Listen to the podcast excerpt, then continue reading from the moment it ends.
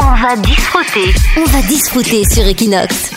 À n'importe quel moment, Aurélie Chameroy peut interrompre l'émission. On va disfruter pour une news d'information capitale. Et là, c'est très important. Qu'est-ce qui se passe? Eh bien, les Barcelonais n'en peuvent plus du bruit de leurs voisins. C'est ce que révèle une toute récente enquête municipale qui vient de sortir. Plus d'un Barcelonais sur deux considère que le bruit de ses voisins est un problème très grave et qu'il porte un sérieux préjudice au vivre ensemble. Alors, la proportion grimpe dans le quartier de Ciutat avec plus de 65% d'habitants qui se plaignent du bruit des voisins. Ils sont 60% à Sants-Montjuïc, 57% à Saint-Marty, 56% à Saint-Andréou et 53% dans les Champs-Plats. Pourtant, à Barcelone, il est interdit de faire du bruit à plus de 30 décibels entre 7h et 23h.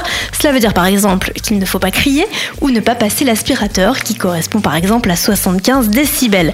Les habitants qui n'arrivent pas à faire entendre raison à leurs voisins peuvent faire appel à la police municipale, la Guardia Urbana et se faire aider par l'association catalane contre la pollution acoustique.